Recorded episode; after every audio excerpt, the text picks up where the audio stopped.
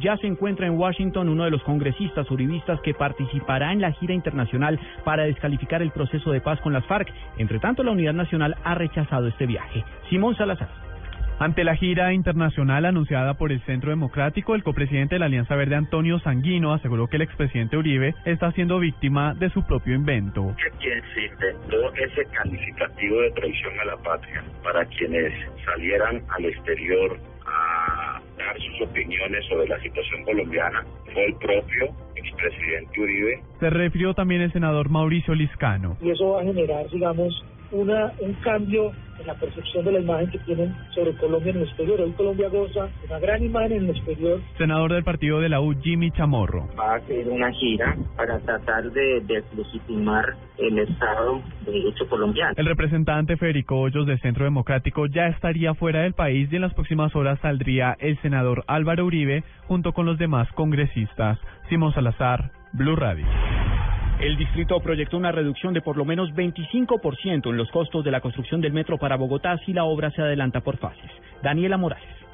El director del IDU, William Camargo, reveló que con la construcción por fases de la primera línea del metro sí se reduciría el costo a por lo menos 10 billones de pesos, porcentaje con el que ya no habría limitación para la construcción, sumando el porcentaje de la nación que son 6 billones de pesos y el del distrito que son 2.4 billones de pesos. Lo restante se supliría con las plusvalías que se encuentran en estudio. Exactamente lo que estamos buscando es, dado que hay una incertidumbre financiera, la disminución de la longitud del corredor permite abordar con los recursos que tienen disponibles un proceso de estructuración más rápido y una certeza financiera, dado que estaríamos haciendo una optimización de la línea y obviamente nos acogemos a los recursos que en este momento está agenciando la nación. El director coincidió con el alcalde mayor de Bogotá, Gustavo Petro, en que es necesario abrir el próximo trimestre las licitaciones para iniciar con la construcción de la primera fase que iría desde el sector de Bosa hasta el sector de Lourdes o la calle 72. Daniela Morales, Blue Radio. Más noticias en Blue Radio. La Superintendencia de Sociedades decidió formular pliego de cargos en contra de los dueños de la Universidad San Martín y su fundador Mariano Alvear por las irregularidades en las que habrían incurrido por el manejo de recursos en la institución. Esto luego de revisar los libros contables.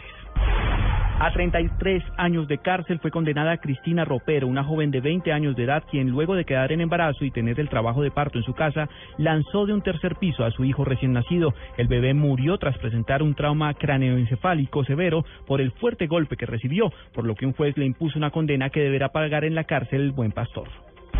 Y lo más importante en el mundo, Ucrania y los separatistas prorrusos acordaron un alto al fuego y la retirada del armamento pesado durante las negociaciones de paz celebradas en Minsk, en la mediación de Rusia y la Organización para la Seguridad y Cooperación en Europa. Además abordaron el estatus de las regiones de Donetsk y Lugansk y la celebración de elecciones locales en las zonas bajo control de los rebeldes.